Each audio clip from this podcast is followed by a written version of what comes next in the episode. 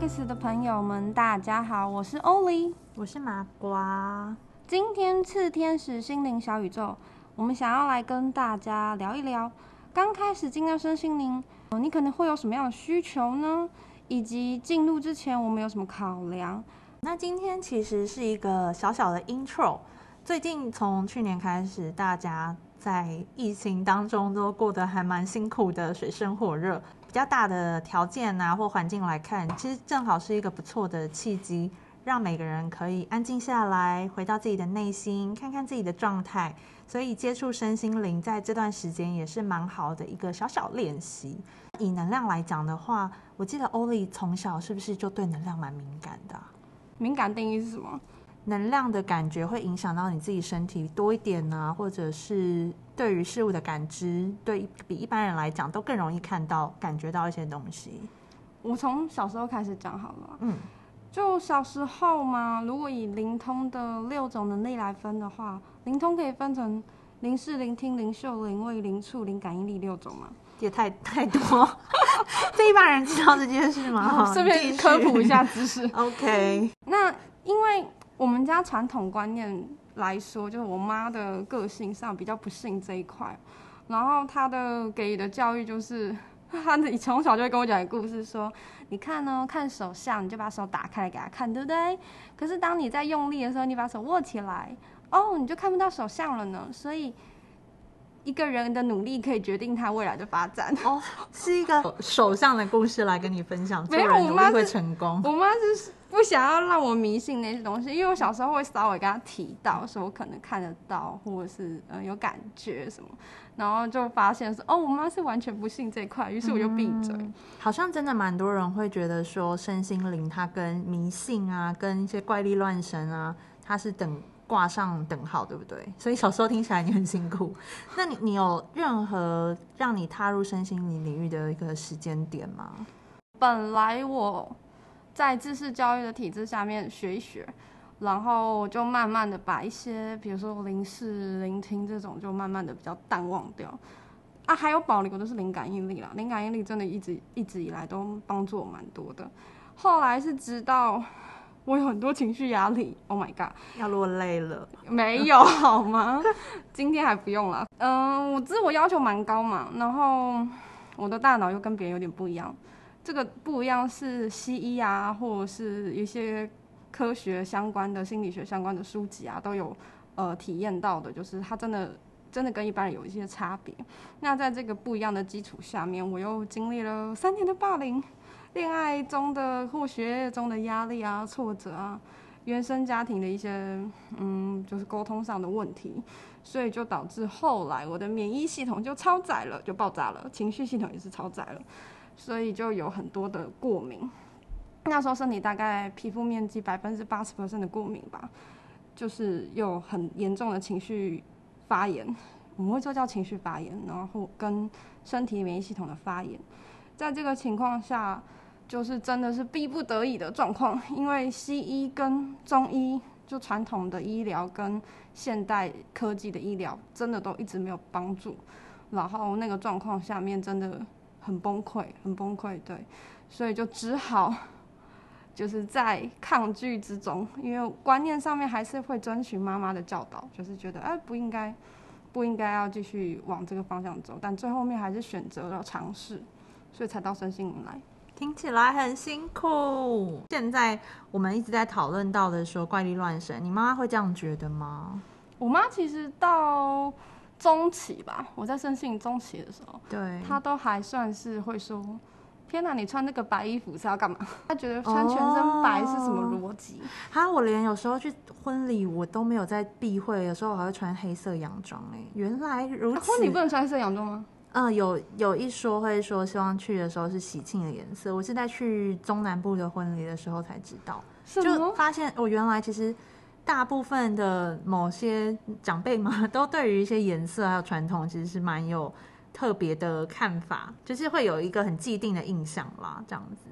对，那啊，我们回到那个你妈妈那边好了，身心灵的部分。所以，当你慢慢的踏入身心灵的时候，他其实没有那么反对，是不是？只是有一点疑惑。嗯，我本来前面有说到我原生家庭沟通的问题嘛，然后沟通到后来，就我爸妈就已经觉得就是有点放弃沟通，他们就觉得啊，反正这个女的不要学坏，不要出卖自己的身体，她爱怎么做就怎么。不要出卖自己的身体。他觉得我不要去一些什么夜店啊什么的，就是还算乖乖的啊，然后不会吸毒啊，不会犯罪啊，他们就觉得我懂我懂，有穿衣服总比没有穿好。整个频道开始走歪，好，我们回来回来。后来他们就有点放弃，因为那一段时间真的我情绪压力也很大啊。他们大概也知道说，就是我平常是不会过敏的人，我会鼻子过敏，但我皮肤过敏是完全没有发生过的，所以。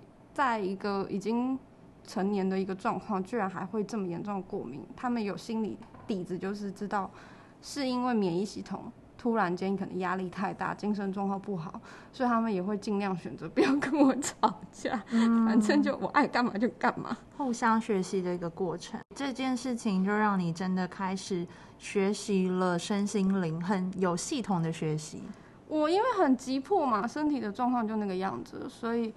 我一开始就直接直觉的选择了送波，立刻就投进去。当年我是不得已，所以我什么功课都没做，全部凭着直觉走，就选了送播去学习。不知道当时你进到身心灵的过程是什么？哎，我没有这么戏剧性的时刻，哎，那我再回想。我从大学啊，身边的朋友，包含之后身边的同事朋友，大家其实都对于身心灵各种的资讯都很好奇。比如说，我们都会去讨论，嗯，芳疗啊、人类图啊、算命啊。回到身心灵的定义是什么？那我自己觉得，在广义一点，以哲学了解自己的各种工具来说，它都是。你可以去找到自己身心灵的平衡，所以是比较日常的那种。对，我觉得就没有这么所谓。好，我现在要踏入身心灵喽。那我自己试过一些方式啦，我觉得可以分享一下。比如说，我有一阵子有稍微的试过，人家说自由书写啊，情绪类的。对，就是你跟自己对话的。有时候，嗯，我觉得做瑜伽冥想这种模式对我来讲也是。做的瑜伽是是动态的，有动态也有比较静态的。你可以在里面去感觉自己的呼吸，然后了解自己的身体状况。那你就会发现，哦，我现在的状况很急躁，东西动作做不好这种。当然我没有到很固定练习，可是我觉得每一个时期我去接触到一些不一样的工具啊，你会了解到，哦，原来还有这种模式，你可以去跟自己相处。这个是我自己在看待我在身心灵的学习过程。所以你觉得的身心灵就是很看重跟自己处在一起的那个过程。对，我觉得我比较就麻瓜嘛，可能大部分人都是这样这样子。没有，那已经算是对自我的一个算蛮深度的一个觉察。你会知道你当下的状态、情绪的流动方式，跟你的心现在人在哪里。嗯，所以我觉得蛮多人，像我们朋友都会开玩笑说这是怪力乱神。可是说实在的，我觉得是怪力乱神，它还蛮有依据的，因为所有依据都回到自己的内心，你到底。在这些事物当中有没有得到平静？有没有得到能量？那这个是每个人身心灵踏入身心领域，可能实际上面在追求的吧。这样听起来，我们两个的模式是截然不同的。我是因为外在的物质身体马上立刻有需求，当然后来还是会发现说过敏是来自于内心的状态、情绪有问题。可是因为我急迫性是外在身体嘛，然后你是。从一开始就是循序渐进，然后在生活当中慢慢的加入一些元素，然后组织成自己的语言的方式或生活的形态。对，但是我觉得很有趣，是我自己在敲颂钵敲一敲之后，也发现其实有一些我没有意识到的问题，它也会透过。别的疾病的方式跑出来。你说的问题是情绪上的，对，可能是情绪的，或者是潜意识的。应该这样讲，我觉得疗愈这件事情啊，或者是身心领域的工作者或学习者，他没有一个你现在就是一百分的状态喽，而是你要一直在里面去跟自己找到一个平衡相处的方式。有时候会好，有时候不好，就每个人有自己的功课要做。我有时候会讲说，生性老师不是神，我们没有办法，没有办法一百趴。的完全疗愈自己，但是我们会有很多的尽可能的方式，让自己处在一个就像你刚刚说的平衡的一个一个状态。嗯，没错，我还蛮认同的。欧丽，你有觉得身心疗愈对你来讲，它带来的帮助，或者是你怎么看待身心疗愈这件事情啊？我觉得身心疗愈它是一个，当你来到一个瓶颈点的时候，就是像我那时候无无法突破，可能你刚刚讲的那些小工具，它就是像你说的，在日常生活中慢慢点点滴滴的释放自己的某些压力啊，然后一些看到自己的一些状态。然后身心疗愈的话，毕竟它是一种，也许是一种课程，或是一种。实质的一个小时、两个小时的疗愈的状态，所以它的突破性会比较强。在一些你遇到一些关卡，或者是尤其是人际关系啊，或者自己身体上，然后有一些你没有办法，呃，用自己的角度去看到的个人的问题，就是你刚刚提到的，就是有一些你没有觉察到的一些状况，它算是一种辅助，可以去突破你。当然，最后面我们还是会。回到原本就是啊，闯关会需要一个钥匙把门打开，可是踏踏进那个门里面，然后继续往前走的仍然是我们自己哦。所以我觉得身心疗愈它是可以使用来辅助，可是我们也没有办法依赖它。最后面还是要回到自己的内心，就是持续跟自己对话，然后更多的觉察自己需要的状态。当然，在需要的时候，也要对外寻求一些帮助。嗯，我觉得对外寻求帮助这件事情还蛮重要的。大部分的人，他可能会在接触到这些不同工具当中，你感觉到，哦，我对于这个工具特别的有熟悉的感觉，或者我跟这个老师很投缘，像这种你自己觉得特别擅长啊、特别有感觉的状况。都算是你对于这个工具的连接性特别的强烈，比如说兴趣或者是直觉，觉得哦一见钟情。像我自己可能在送播这件事情，就是送播它让我的心情当下舒缓感很强烈，所以我其实并没有决定说我要选择一个专业工具，但是选择了送播的原因，某方面是很。当下一个让怦然心动的瞬间，我自己是比较理科嘛，所以我比较习惯是会做好。后来我要去做的所有学习，我都是做好蛮多的功课，然后我很确定它能够对我带来的帮助是什么，比较有建设性的学习。但不管是哪一种，而且甚至我有听过很多其他的学生，他们有不同的进入身心的需求。有些人他就单纯是兴趣，他也没有想要。把它拿来当工作做，或实际上他可能是要帮助家人，他不是为了他自己而学习。那不管是哪一种，我觉得最重要，我还是要提醒一下，就是呃，我们都要回归到自己的初心。你所学习的这个疗愈，我们想要带来的是什么？然后有一些身心灵的朋友会有一点迷惘，在一些特殊能力之中，我觉得自然而然开启就好了，就我们也不需要特别强求在那些。证明自己有能力的那个状态里面，嗯，哎，我觉得这件事情的提醒非常重要，就是不要执着于追求我们在接受新的事物上面，你要很开放去接受不同的东西。可是你如果只决定你相信了某一个老师，然后只相信某一件事情，它是最有帮助，其他东西你都不放在眼里，我觉得那还蛮危险的。也提醒自己不要犯入，对，不要犯入这样的状态里。或者是有些人他们会想要特别要开，就是我刚刚前面有说到的灵通能力，他们他们觉得那样是，呃，会让自己更有自信，这样。但实际上，那也算是某一种包装自己的一种方式。像有时候我们会收到一些客人，他们会问我们说，哎。